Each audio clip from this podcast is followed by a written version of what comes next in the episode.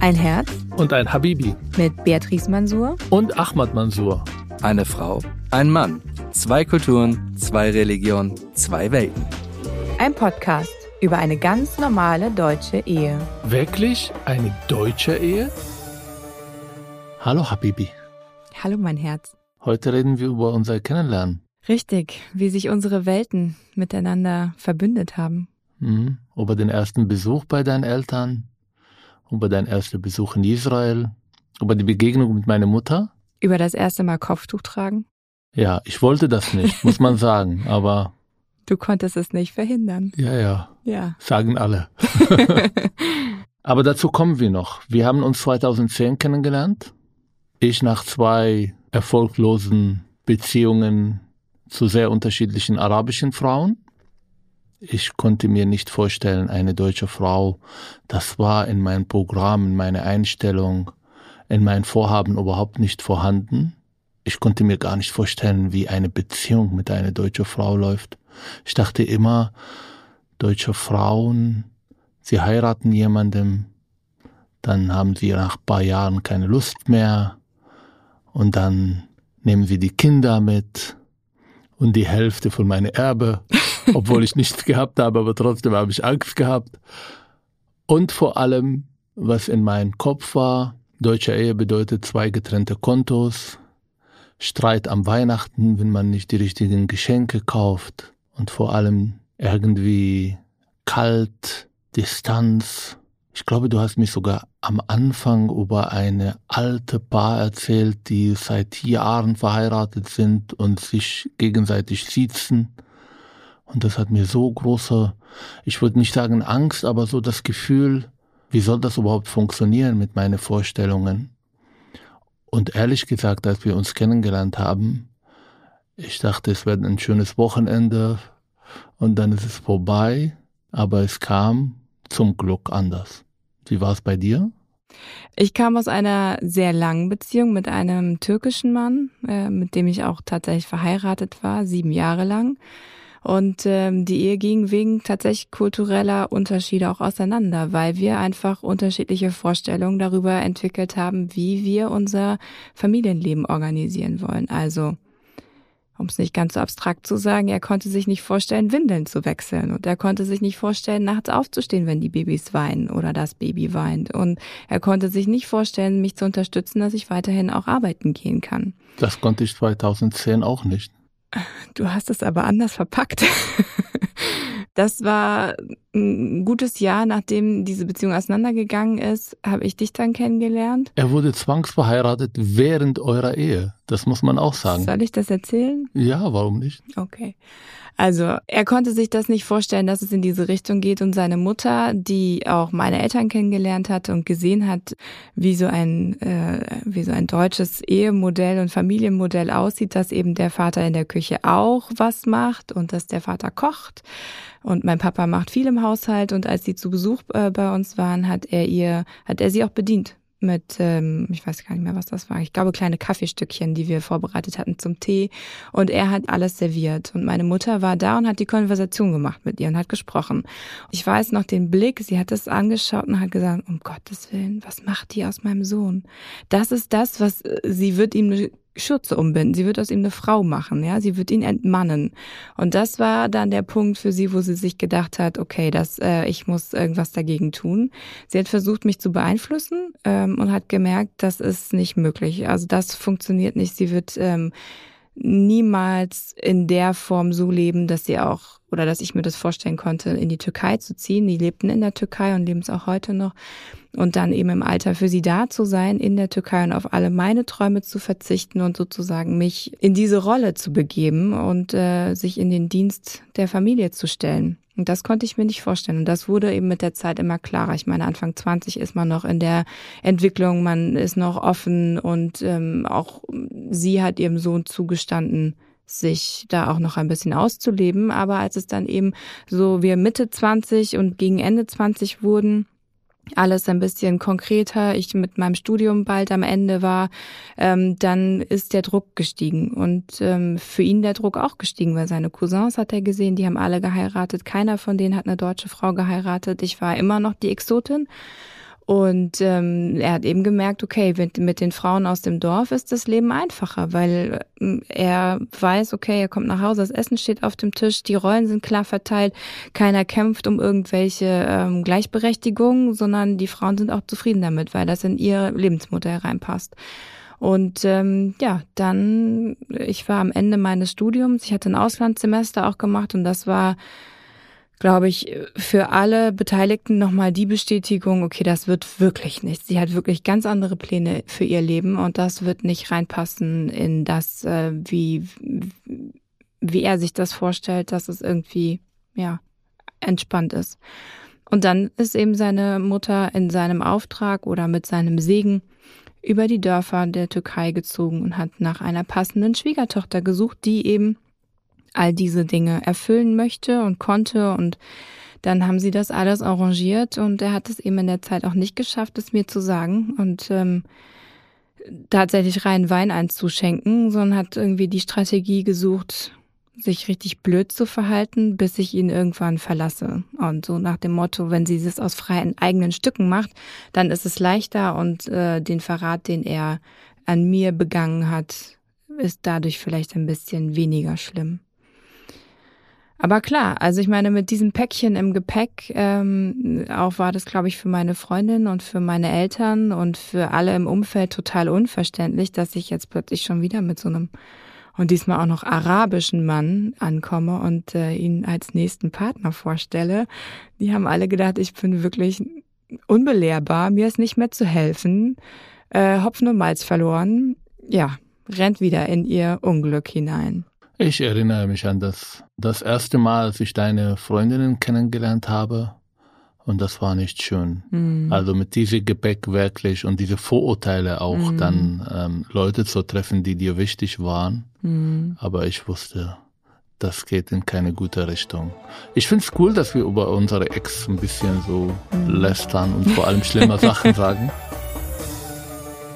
Ich habe eine sehr lange Beziehung gehabt mit einer palästinensischen Frau aus äh, Nordrhein-Westfalen. Mhm. Die habe ich während meinem Studium kennengelernt und ich war, ja, damals dachte ich, ich bin verliebt, aber ich glaube, ich war zufrieden, eine palästinensische Frau gefunden zu haben, die in Deutschland lebt, mit der ich irgendwie meine Zukunft planen kann. Und ich war ja unter Druck, auch wie dein Ex, seitdem ich eigentlich 23 Jahre alt bin. Also alle Gespräche mit meiner Mutter waren ja, wann endlich heiratest du, wann bringst du Kinder? Ich bin zu alt geworden, ich will deine Kinder sehen und bla bla bla. Und ich habe es irgendwie geschafft. Ähm, also ich bin 2004 nach Deutschland gekommen. Das hat irgendwie 2000 angefangen, direkt nach dem Studium mit diesem Druck. Und das hat mich begleitet, bis ich sie kennengelernt habe. Und ich habe gesagt, oh, endlich. Aber ihre Eltern haben was dagegen. Ich bin ja nicht zu ihnen nach Hause gegangen. Sie haben uns erwischt in ein Kaffee beim Kaffeetrinken in Bonn. Und dann gab's Riesenszene die Brüder haben angerufen und mich bedroht, der Vater und ich habe mitgemacht. Also ich habe dann irgendwelche Freunde kontaktiert, ein bisschen älter sind, sie gebeten, die Eltern anzurufen, mit dem Vater zu reden, aber es war nichts zu machen. Wir haben uns immer wieder heimlich getroffen, immer mit dem Angst, erwischt zu werden, als ob man ja im Bank räubt gerade, mitten in Deutschland. Ähm, und dann irgendwann habe ich gesagt, okay, tut mir leid, aber entweder entscheidest du jetzt für mich und dann kommst du nach Berlin und wir fangen neu an oder du entscheidest dich für deine Eltern. Das natürlich keine einfache Entscheidung ist, aber zu meinem Glück hat sie sich dagegen entschieden. Und dann haben wir Schluss gemacht. Ein paar Monate später habe ich eine ganz andere palästinensische Frau kennengelernt, die aus Israel kam, in Bayern Medizin studiert hat, die super liberal, säkular, offen ist. Die Eltern haben kein Problem. Sie haben mich auch getroffen, als sie dann äh, zu Besuch kamen. Alles easy peasy aber sie wollte nicht heiraten. sie hat noch was anderes vor und wir haben eine super coole Beziehung. Und ich dachte, genau diese Frau, das passt noch viel mehr. Das ist liberal, offen, die Familie spielt überhaupt keine Rolle, aber trotzdem hat es irgendwie aus persönlichen Gründen nicht geklappt. Und dann habe ich gesagt, okay, ich werde nie wieder irgendwelche Frauen kennenlernen, das wird nicht passen. Entweder ist die Familie dagegen oder die Frau will dann zurück nach Israel oder in ihren Heimatländern oder das Problem liegt bei mir, vielleicht bin ich ein bisschen verrückt, ein bisschen äh, speziell, was meine Vorstellungen von Ehe ist. Und dann habe ich gesagt, okay, guck ich mal. Und dann haben wir uns kennengelernt, mhm. weil du mir geschrieben hast. Und du hast mir geschrieben. Ich habe dir geschrieben, Entschuldigung. Nee, du hast mir geschrieben bezüglich den Artikel beim Spiegel Richtig. damals. Mhm. Und ich habe daraus eine äh, unprofessionelle Angelegenheit gemacht. Wir haben telefoniert, geschrieben. Mhm. Und dann habe ich von Anfang an gesagt, okay, ich fahre nirgendwo mehr nach Deutschland, um Frauen kennenzulernen. Wenn du willst, dann komm nach Berlin. Und du, verrückterweise, hast du mitgemacht.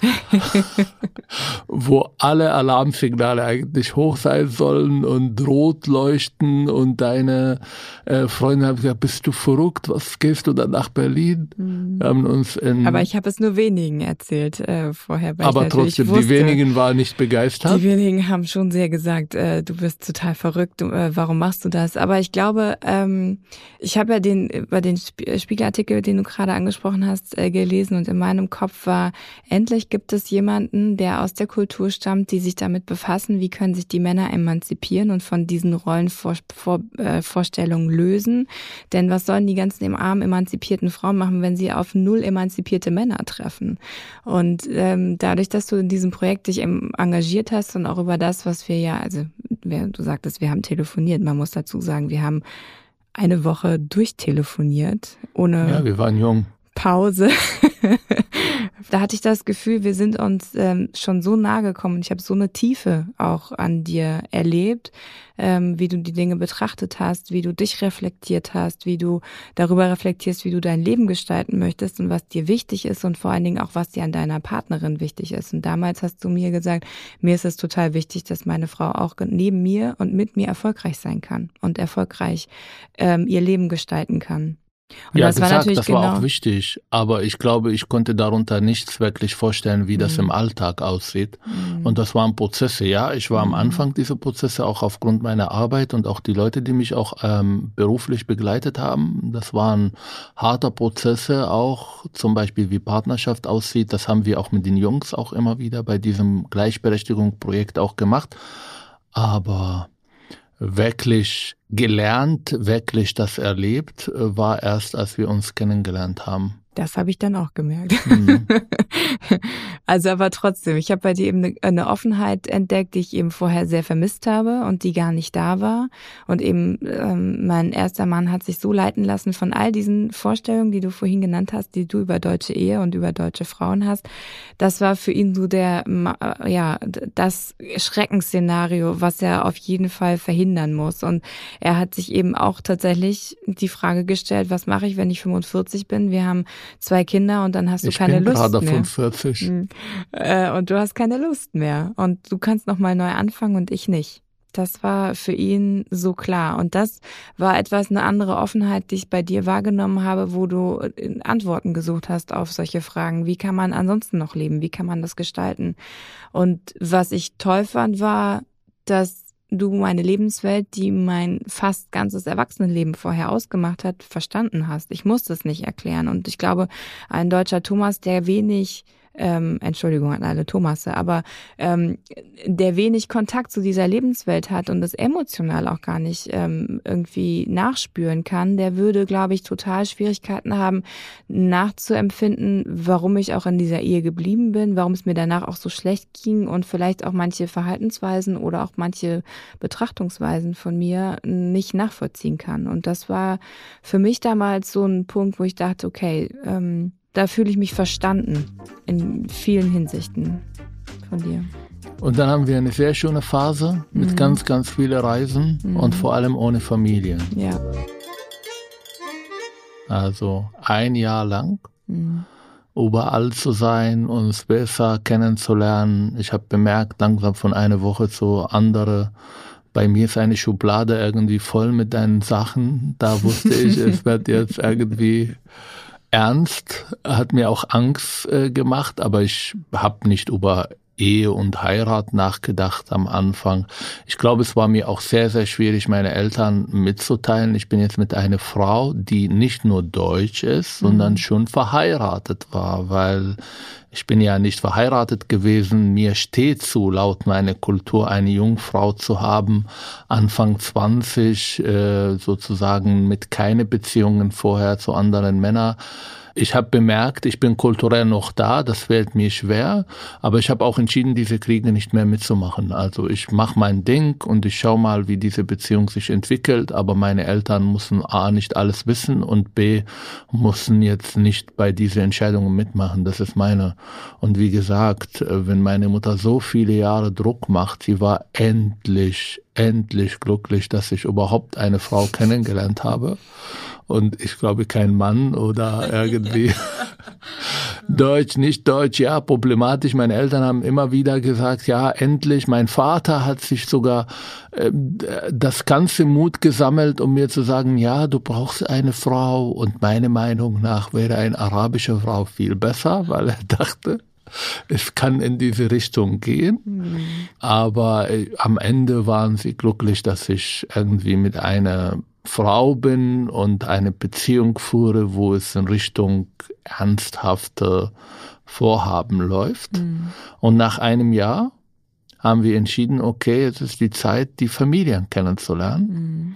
Und ich erinnere mich an die Bauchschmerzen, die ich vorher gehabt habe. Wir haben es auch verrückterweise so gemacht, dass wir alles in eine Woche gepackt haben. Ja, das war auch wirklich, wir haben uns Boah. davor so viel Zeit genommen eigentlich für uns, ein Jahr lang, wo wir ganz bewusst gesagt haben, eben mit diesem ganzen Gepäck, mit diesen ganzen Vorurteilen, die uns auch in unserem Umfeld dem anderen gegenüber begegnen, wir nehmen erstmal den Druck raus. Und das war so wichtig. Und dann haben wir den Druck ich glaube, höher hätte man ihn gar nicht machen können. Wir haben Weihnachten bei meinen Eltern gefeiert und sind danach direkt nach Israel geflogen und haben deine Eltern kennengelernt. Mhm. Und haben gedacht, Augen zu und durch, wir machen einfach alles in einem Rutsch, dann ist es erledigt. Aber es war schon echt massiv. Also die äh, körperliche Folgen folgen mich bis heute. Das weißt du ja. Und ich konnte mir überhaupt nicht vorstellen, nur das, was ich in meinen arbeitslosen Zeiten als Student von RTL 2 irgendwie an Eindrücke gesammelt haben, was Weihnachten läuft. Ich glaube, ich habe dir auf dem Weg dahin tausendmal gesagt, bitte nicht streiten, bitte nicht streiten, wenn du nicht zufrieden mit den ich Geschenken. Glaube, du hast ab Oktober begonnen, mir zu sagen, mhm. bitte an, als so als langsam konkreter wurde, wie wir das machen wollen, ähm, hast du schon angefangen zu sagen, bitte nicht streiten, bitte nicht streiten. Aber ich glaube, wir können noch mal einen ganz kurzen Schritt noch mal zurückgehen. Und zwar, ich würde gerne von dir wissen, was war in dieser Kennenlernphase und wie wir dann unsere Beziehung auch ähm, gestaltet haben. Was waren da Sachen, die dir ganz anders vorkamen als mit den beiden Freundinnen? Denn davor? Naja, A, das Selbstbewusstsein, dass du Karriere machst, dass du äh, Vorstellungen hast, wie die Zukunft äh, läuft und vor allem auch äh, diese Selbstbewusstsein mit mir zu streiten. Also nicht alles zu akzeptieren, was ich sage. Ich glaube, bei beiden Freunden, auch wenn einer sehr, sehr emanzipiert war im Verhältnis zu arabischen Frauen und einer, die ja sehr in patriarchalischen Familien groß geworden war ich entscheide und sie machen mit. Mhm. Das war auch ein Druck, weil es ist halt, ich wollte das auch nicht und ich habe mich gefragt, warum. Und heute, wenn ich darüber nachdenke, dann denke ich, okay, wie wäre mein Leben, wenn ich jetzt diese erste Frau geheiratet habe? Wäre ich zufrieden, wäre ich glücklich? Mit meinen Einstellungen heute definitiv nicht. Ich habe immer ein Bild von mir, ähm, entweder in Israel, wenn ich gar nicht ausgewandert wäre nach Deutschland, und einmal, wenn ich diese Frau geheiratet habe und ich sehe mich mit 45 sehr, sehr alt, äh, ähm, kaputt, äh, unzufrieden. Ich weiß, wir bestätigen jetzt unfassbare viele Vorurteile, aber es geht nicht um Allgemeinheit, sondern es geht nur um meine Vorstellungen von mhm. dieser Ehe. Ich glaube, diese diese Entwicklung, die ich in den letzten zehn Jahren gemacht habe, diese Herausforderungen, die nicht einfach waren und ist immer noch nicht einfach. Also nach Hause zu gehen und dann erst nach so einem langen und intensiven Tag anfangen zu kochen oder anfangen irgendwie mit meiner Tochter zu spielen oder den Tag irgendwie Abend zu gestalten, mit ihr ins Bett zu gehen, das hätte ich nicht gehabt Ich hätte einfach auf dem Sofa sitzen können, warten, bis alles fertig ist, essen und dann wieder Fernsehen gucken. Und das wäre nicht in Frage gestellt. Und das ist natürlich Sachen, die heute nicht gehen und ich bin sehr glücklich, dass es nicht so geht. Und ich sage hier nicht, dass alle türkische oder arabische Männer das so machen, aber so hätte ich das gemacht, wäre, wäre ich den einfachen Weg gegangen. Und vor allem die Unterstützung, die ich von dir erlebt habe, hat mich dahin gebracht, wo ich heute bin. Und mit dir waren auf einmal Träume möglich, weil du da warst und ähm, beratend, aber auch entscheidend mitgewirkt an meine Zukunft, an meine Arbeit und vor allem an die Art und Weise, wie wir unser Leben vorstellen. Ich gebe nur den Beispiel, ich hätte niemals im Leben mich getraut, eine Wohnung zu kaufen. Und als du mit dieser Idee gekommen bist, lass uns eine Wohnung kaufen, was will sie von mir? Ich werde jetzt still sein und hoffe, dass sie das vergisst. Und auf einmal stehen wir vor Anwälte und gucken wir unser, äh, gucken wir Wohnungen und gehen zur Bank und beantragen Kredite. Das hätte ich niemals alleine geschafft oder überhaupt darüber nachgedacht, das zu machen auch äh, zum Beispiel Artikel zu schreiben, wo du mich ja am Anfang sehr, sehr intensiv äh, auch gefordert hast, das zu tun, weil wir ja viele Geschichten und viele Einstellungen bis drei, vier Uhr morgens äh, durchdiskutiert haben.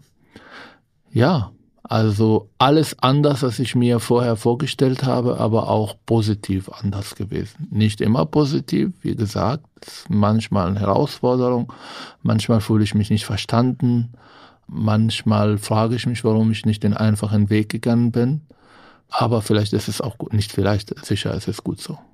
Wie hast du das erlebt, unsere Kennenlernphase? Also ich habe erlebt von dir eine ganz große Offenheit und auch eine Bewunderung, eben das, was du gerade so gesagt hast mit dem Selbstbewusstsein, dass du dich auch manchmal wirklich ich an dir wahrgenommen, warte mal, warum gibt's die Widerworte? Moment mal, wo kommt das denn her? Wer, wer hat das erlaubt? Nein, das geht auf gar keinen Fall.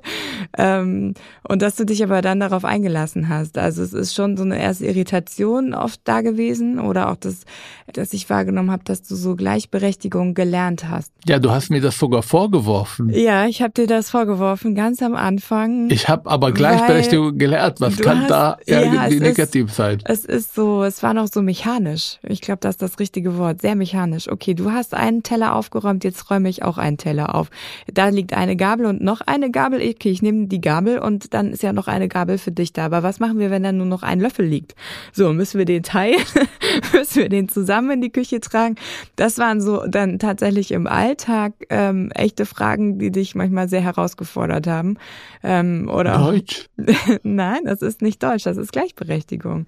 Dass man nicht immer auch alles aufwiegen muss. Natürlich, es muss eine Balance Chance geben, aber es muss nicht, okay, ich wasche ein Kleidungsstück, du wäschst ein Kleidungsstück. Alle Dinge sind sozusagen 50-50 aufgeteilt, sondern man muss eben schauen, was braucht der andere gerade, was sind die Bedürfnisse, was sind auch die Wünsche, was sind die Ziele und dann muss man sich gegenseitig dabei unterstützen, dass ja, man das, das ist Champions League der Gleichberechtigung. Ich war ja am Anfang, ich hätte mir das überhaupt nicht vorgestellt, wie das funktioniert. Ja. Du warst mit mir in Israel. Ich habe ja ohne darüber nachzudenken, ich esse und dann stehe ich auf. Ja. Und die Teller sind weg.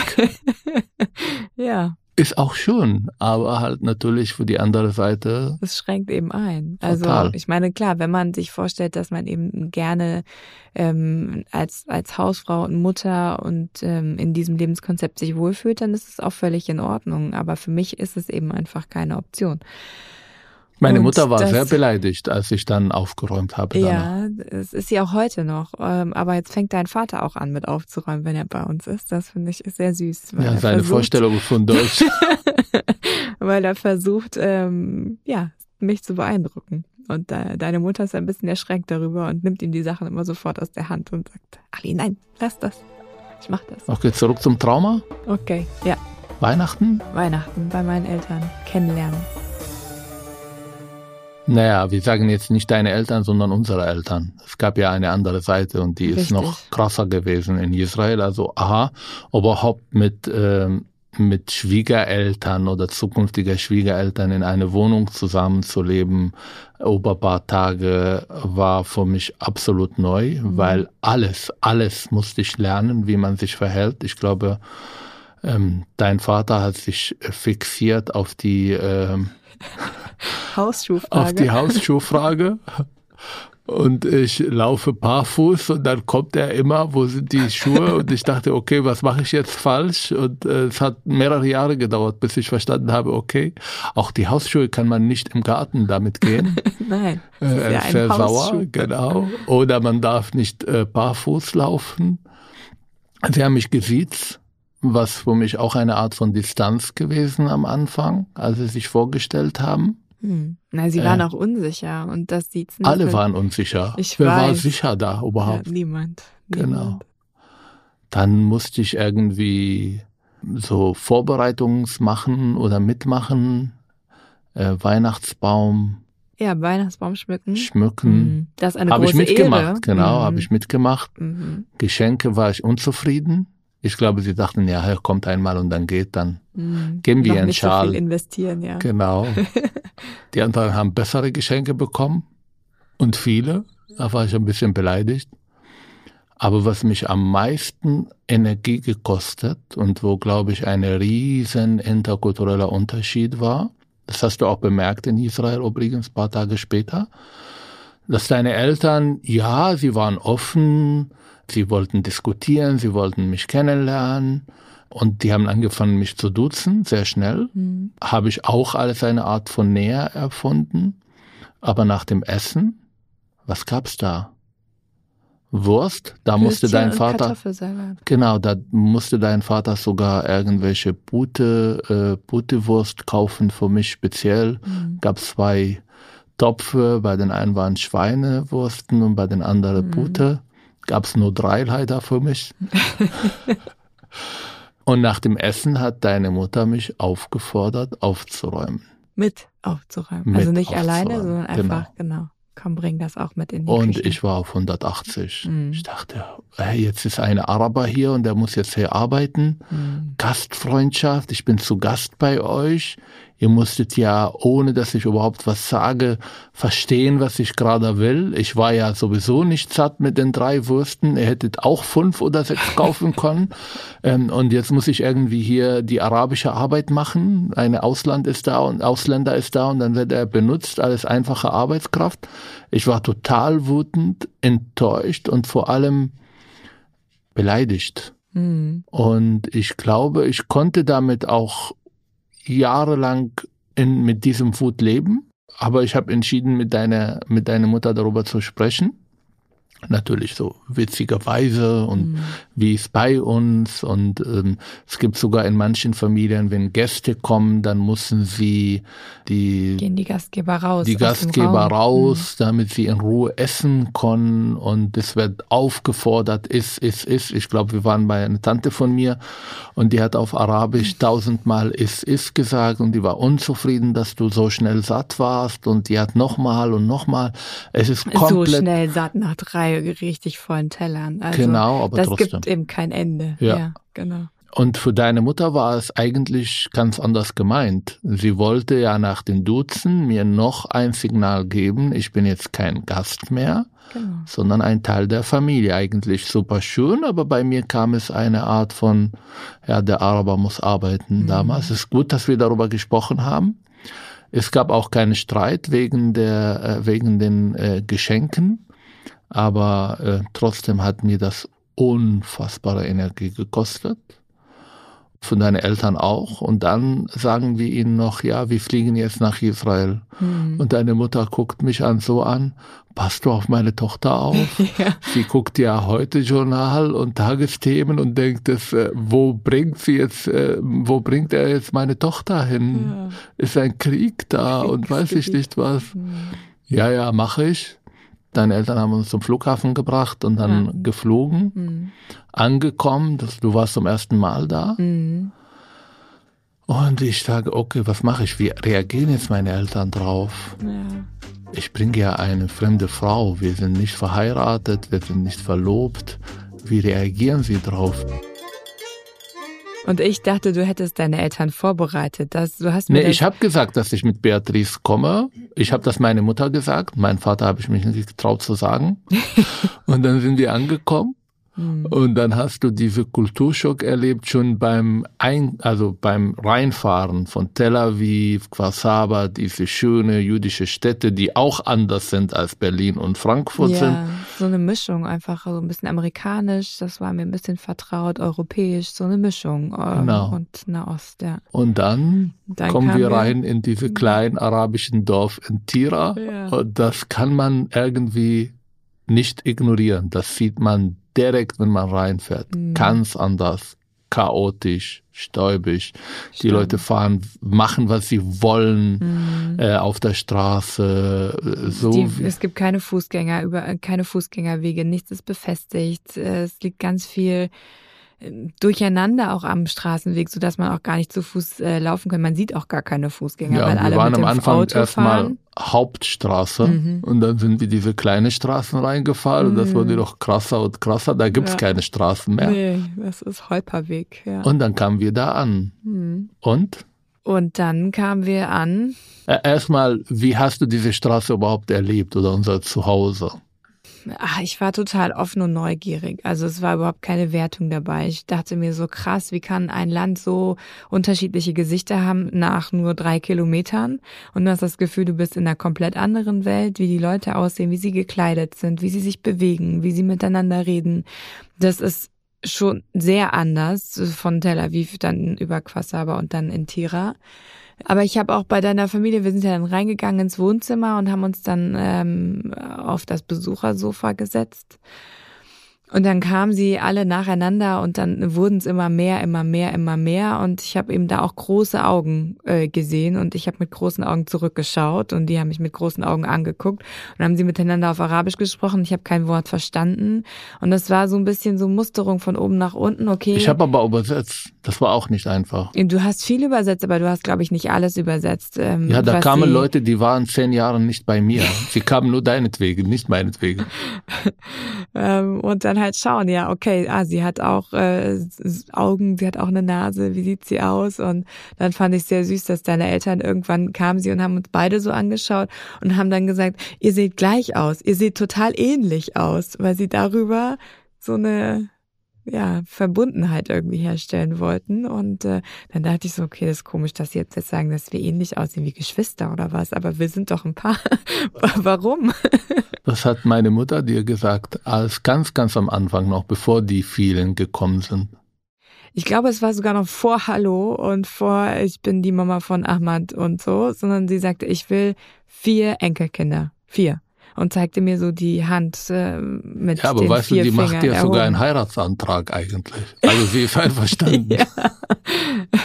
Aber das ist sowieso klar für die Legitimation, dass wir da sind, dass sie voraussetzen, dass wir das irgendwann noch legalisieren und endlich heiraten das war für sie, glaube ich, sowieso schon schwierig. Sie wusste ja, dass wir viele Reisen gemacht haben und ich glaube, du hast ihr erzählt, es gibt manchmal Hotels mit äh, Eingängen für Männer und Frauen getrennt und das. Ja, weil ich keine Lust gehabt habe auf die Diskussion. Warum jetzt? Warum schläfst du mit einer fremden Frau, mit der du nicht verheiratet bist, in ein Zimmer? Ich will jetzt in Barcelona darüber nicht diskutieren, Mama. Ja. Aber sie hat es hingenommen. Es war eine Wahrheit für sie, mit der sie klarkam. Ja. So. Und das Gefühl hatte ich eben auch, dass sie versucht haben, sich Teile quasi aus dem, wie sie mich erlebt haben, herauszunehmen, um irgendwie einen Weg damit zu finden, dass sie es äh, in Ordnung finden. Und dann kam mein Vater und mein Vater ist, äh, kennst du das bei Homer Simpson, diese wutende Dad? Er ist immer in meinen Erinnerungen sehr wutend gewesen, mhm. weil er so total überfordert mit dem Leben, seiner Arbeit und dann steigt er aus seinem Auto und ich denke, oh oh, er ist wütend. Was macht er jetzt? Was sagt er jetzt? Meine Ehre, du gehst jetzt zurück nach Berlin oder weiß ich nicht. Und dann hat er dann angefangen zu lachen. Er war total süß zu mir und mhm. er hat, was total süß war, er hat versucht, also er hat auf Hebräisch mit mir gesprochen. was Psychologisch ich natürlich auch nicht verstanden genau. habe, aber was war, er für Vorstellungen genau. hat, was westliche Frauen sind. Das genau. sind halt, er kennt ja nur Hebräisch als Fremdsprache und dann äh, hat dich da in seine Schublade gesteckt als westliche Frau und dann halt jüdisch, das was er kennt. Genau. Ja. Ich fand süß, dass die Nachbarin immer sich gesammelt haben und meine Mutter gesagt, kannst du uns ihr zeigen? Ja, genau. Und dann kam sie häufig mit Vorwänden, äh, um äh, Hallo zu sagen. Die eine Nachbarin, die Frau von deinem Onkel, kam dann auch ab da jeden Morgen mit äh, Kaffee, weil sie irgendwie eine besondere Kaffeemaschine hat und Genau. kam dann mit kleinen Kaffeebechern und gesagt, ah, ich wollte euch einen Kaffee bringen, aber eigentlich ging es nur darum zu schauen, wie äh, was ich mache, wie ich bin, ein bisschen nochmal auch erzählen zu können den anderen. Aber vor dem Morgen gab es auch die Nacht Ja. und da, da hörte diese positive Vorstellung, weil, also nicht nur bei meinen Eltern, sondern auch bei meinem Bruder, bei ihren Frauen, bei meinen Freunden, eine komplette No-Go gewesen, ein Tabu, dass wir als unverheiratet in ein Zimmer schlafen. Ich habe Mhm. ja nicht viel darüber nachgedacht. Ich habe auch nicht die Möglichkeit und die Ressourcen nachzudenken. Du hast auch vorher nicht darüber nachgedacht und da sind wir bei einem anderen kulturellen äh, Unterschied, auf den wir in einer anderen Folge, glaube ich, nochmal näher darauf eingehen. Langfristig planen und denken. Und du hast auch davor überhaupt nicht mit mir darüber gesprochen. Und mir war klar, klar, wir übernachten bei deinen Eltern zu Hause. Und dann hast du mir irgendwann am späten Nachmittag, am frühen Abend irgendwann eröffnet, ach übrigens, äh, du gehst dann äh, ah, ich muss noch mal mit meinem Bruder sprechen, ob du da irgendwo schlafen kannst. Ich so, hä, was? Wie? Ich, wo schlafe ich denn? Äh, ja, also du weißt ja, bei uns geht das nicht. Du kannst ja nicht hier bei mir schlafen. Also äh, ehrlich, bei Nee, mir so habe ich das nicht gesagt. Also ich wollte Naja. gerne mit dir in einem Bett schlafen, aber die Signale, die da kamen, waren sehr eindeutig. Ja, Vor dem Heirat Ergebnis- geht das nicht. Ja, Vor das, allem, wenn wir dann morgen aufstehen, die Tür aufwachen und alle Nachbarn mit ihren Spionageaugen das beobachten, dann äh, haben wir diese positive Karte verspielt. Ja. Naja, jedenfalls war das Ergebnis dann, dass ich, äh, wir waren fünf Tage in Israel und ich habe äh, jede Nacht woanders geschlafen. ich bin herumgereicht worden von einem Cousin zum anderen Cousin und durfte dann in zu kleinen und zu kurzen Kinderbetten schlafen und habe, ja, deine Verwandten kennengelernt. Manche davon konnten Englisch, manche nicht. Und es gab ja dann auch irgendwann einen Punkt, du hast mich hingebracht und warst noch kurz da für einen Tee und dann bist du gegangen. Und dann war der peinliche Moment, okay, was reden wir jetzt? Was machen wir jetzt? Wie verhalten wir uns jetzt? Hoffentlich zieht sie sich jetzt nicht gleich nackig aus, weil vielleicht machen das deutsche Frauen so. Wie gehen sie schlafen? Was machen sie? Ja, und das ähm, war sehr angespannt. Ich habe auch nicht besonders gut geschlafen in der Woche. Aber es war interessant, ähm, dann doch noch Tut mir mal. leid. Aber das war nur einmalig. Es war einmalig. Wir haben es dann das nächste Mal anders gelöst. Aber es gab noch zwei Sachen, die sehr interessant in diesem Besuch. Wir wollten ja, wie alle, die zum ersten Mal nach Israel kommen, Mhm. ähm, Jerusalem besuchen. Die ist so ungefähr 60 Kilometer entfernt von uns und ähm, ich war ja auch als radikaler Islamist immer da gewesen und dann sehr, sehr lange nicht und dann sind wir hingegangen. Und äh, du hast mich dazu gebracht, zum ersten Mal auch links und rechts anzuschauen. Mhm. Und dann hast du mit mir nach 28 Jahren in Israel zum ersten Mal Richtung Klagemauer genommen, Mhm. was für mich auch sehr, sehr neu. Also von dir oder deinetwegen habe ich ein ganz anderes Israel kennengelernt und natürlich auch auf die andere Seite, auch 20 Meter entfernt, Mhm. die Auferstehungskirche. Mhm. Da war ich auch zum ersten Mal und auf einmal merke ich, okay, diese, diese religiösen Menschen in dieser drei monotheistischen Religion sehen sehr aus. ähnlich aus. Die lachen irgendwie nicht. Wir haben ganz viele Bilder gemacht, aber wir wollten zu äh, ähm, Al-Aqsa-Moschee, also Richtig. den heiligen Ort. Mhm. Okay, normalerweise gehe ich ran und dann Hallo, Hallo und dann äh, geht man äh, über die diese Mhm. alten alten Stadt rein in diese sehr schön natürlich Moschee architekturisch unglaublich schön. Mhm. Aber dann saß da ein ähm, israelischer Soldat, arabisch sprechender, Mhm. der Moment mal gesagt hat, die sieht nicht muslimisch aus. Moment, was? und dann hat er dich, glaube ich, auf Arabisch, dann auf Hebräisch und dann auf Englisch angesprochen. Richtig, ja. Und sagte zu mir, bist du muslimisch? Also auf Englisch habe ich dann irgendwann verstanden, was, was das Problem war. Und ähm, zuerst, ähm, genau, habe ich gesagt, ähm, warum? Und dann hast du so, ja, weil hier dürfen nur Muslime rein. Ich gesagt, äh, ja, natürlich bin ich muslimisch. Okay, beweise das. Sagt die Al-Fatiha. Und dann fiel mir nichts Das ist ein. die erste Verse im das- Koran, ja. Richtig, genau. Den, und dann fiel mir nichts anderes ein, als zu sagen, ich kann die nur auf Deutsch. Und er war nicht so richtig zufrieden mit dieser ähm, Antwort, aber dann habe ich gesagt, ich könnte ihm jetzt irgendwas sagen auf Deutsch, er würde es ja nicht verstehen und nicht nachprüfen können. Und also war es eine er, dann, Pattsituation. dann habe ich gesagt, wir sind verheiratet. Richtig. Das ist meine Frau, das geht nicht, dass sie nicht muslimisch ist. Ja. Ja, die Heiratsurkunde bitte. Wieder ein Problem. Also man muss sagen, das ist ein ähm, Eingang, wo nur Muslime rein dürfen und die äh, Nicht-Muslime sind sehr eingeschränkt in ihrer Erlaubnis, da reinzukommen. Es gibt noch ein Tor äh, auf der anderen Seite, wo sehr, sehr lange dauert und nur ähm, über bestimmte Zeiten erlaubt, da reinzukommen. Aber wir waren schon da, wir waren mit Freunden, die kennen sich in dieser Kultur aus und die haben dann gestritten und es wurde laut und äh, der eine sagt, ja, glaub uns und der andere, ich schwöre und weiß ich nicht was. und am ich habe nicht verstanden, worüber ihr gestritten habt. Ich habe nur gemeint, oh oh, oh oh, das wird immer doller und der und meine Fantasie war oder was ich und ich habe immer nur auf dieses Maschinengewehr geschaut von diesen Soldaten und habe gedacht, okay, komm, wir müssen da nicht rein, komm, wir gehen einfach, lass es, lass gut sein. Und dann irgendwann sagt es, habe ich mitbekommen, dass es dann darum ging, dass ich also nachdem, okay, wir sind verhe nicht verheiratet, nicht verheiratet, wo ist die Eheurkunde, ging es dann darum, okay, selbst wenn ihr verheiratet seid, wir haben immer noch ein Problem, sie ist nicht äh, verdeckt, sie hat kein Kopftuch an. Und dann habe ich das irgendwann äh, verstanden, dass es darum ging und dann habe ich meine Tasche geöffnet und der war schon so, oh, oh was macht sie jetzt? Und äh, dann habe ich gesagt, ich habe aber was dabei und habe mir von deiner äh, Schwägerin, die hat mir was mitgegeben, äh, so ein Die hat richtig gedacht. die hat richtig da. gedacht, ja, und hat gedacht, das wirst du bestimmt brauchen. Ich so mal gucken und hab's einfach mitgenommen. Und das war eben so ein Rock und so ein ähm, so ein Kopftuch, was man überwirft, was so den gesamten Oberkörper auch mit äh, verdeckt, was man einfach so äh, schnell drüber ziehen kann. Und dann hat er mich so grimmig angeguckt und hat gesagt, anziehen. Wenn du muslimisch bist, anziehen. Und du hast mich angeguckt und hast gesagt, nee, du ziehst das nicht an. Und ich gesagt, ja, wa- was soll ich jetzt machen? Und dann habe ich gesagt, komm, ich mach, das ist egal. Das ist jetzt nur für zwei Stunden, dass wir da sind und dann ist gut. Wir reden seit einem Jahr über Emanzipation und Gleichberechtigung und Arabisch sein und äh, äh, irgendwie Beziehungen, wo respektvoll miteinander umgegangen und dann fährst du nach Israel zweiten oder dritten Tag und dann hast du Kopftuch drauf. Und das hat mich so aufgeregt. Mhm. A, das eigentlich, weil ich habe das als persönlicher Versagen erlebt und B, ich konnte dich nicht anschauen. Mhm. Ja, Du warst so hässlich mit diesem Kopftuch. danke. Entschuldigung, aber jetzt werden die Leute sagen, na guck mal, der Islamhasser und so weiter. Mhm. Meine Eltern haben, meine Mutter hat Kopftuch, in meiner Familie haben Kopftuch. Wir waren mit einem Freundes, äh, mit, Ja, äh, mit ein Paar, Kopftuch. die Kopftuch getragen. Mhm. Aber ich kannte dich nicht so und ich wollte das auch nicht so. Und dann sind die rangegangen und ich habe äh, zwei Stunden zwei mich nicht Stunden angeschaut. Nicht, du hast auch Abstand gehalten zu mir. Ich kenne sie nicht.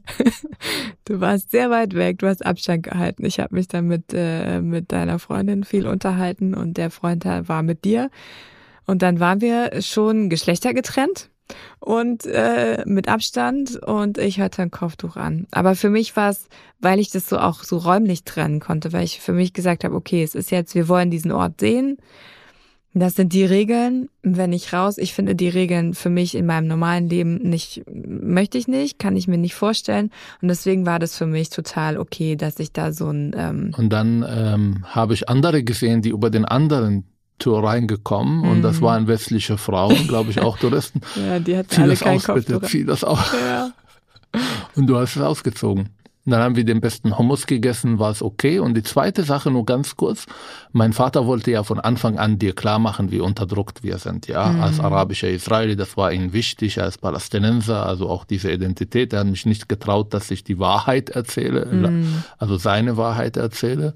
Und er wollte unbedingt, dass wir nach, äh, ähm, in den Westbank gehen, Mhm. nach Turkarem, eine große Stadt, wo ich auch groß geworden. Da haben wir immer äh, eingekauft und am Samstag unsere freien Tag verbracht und äh, auch, dass wir da auch den Hummus essen. Und er wollte, glaube ich, dir zeigen, wie schlimm das über die Checkpoints. Mhm.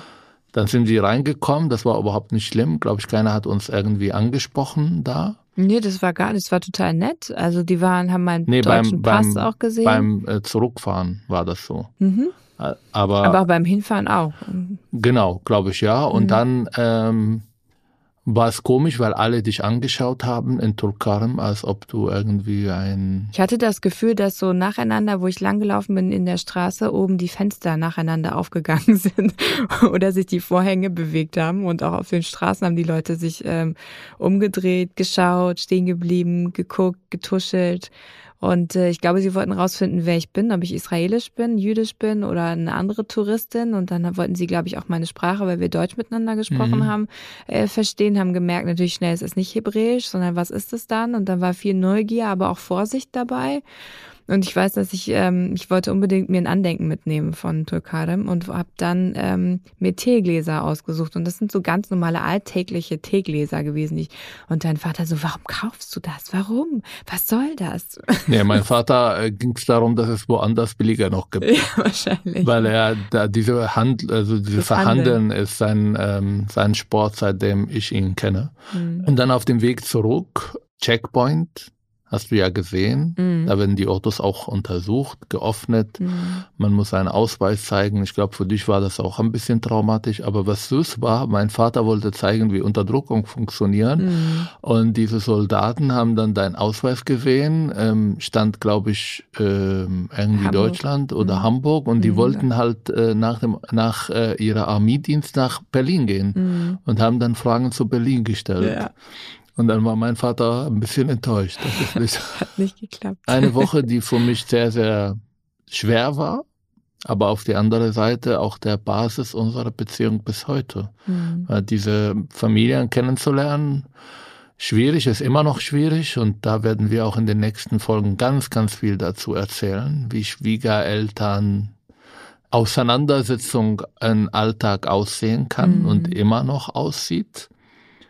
Vielen Dank dass Sie mitgehört haben. Und wenn Sie bitte Fragen, Anmerkungen, alles Mögliche dazu, vielleicht auch Ihre, eure persönliche Erfahrungen dazu haben, dann teilt das mit uns. Schreibt uns sehr gerne. Unter die E-Mail-Adresse herz und habibi welt.de. Beim nächsten Mal reden wir dann über unsere Hochzeiten. Hochzeiten. Plural. Plural. Ich wollte nie heiraten. Das fand ich so irgendwie belastend im Mittelpunkt zu stehen. Und dann, dann habe ich dich dazu gebracht, das zweimal zu tun. Ja, warum erzählen wir nächstes Mal. Tschüss. Ich freue mich drauf. Ich mich auch.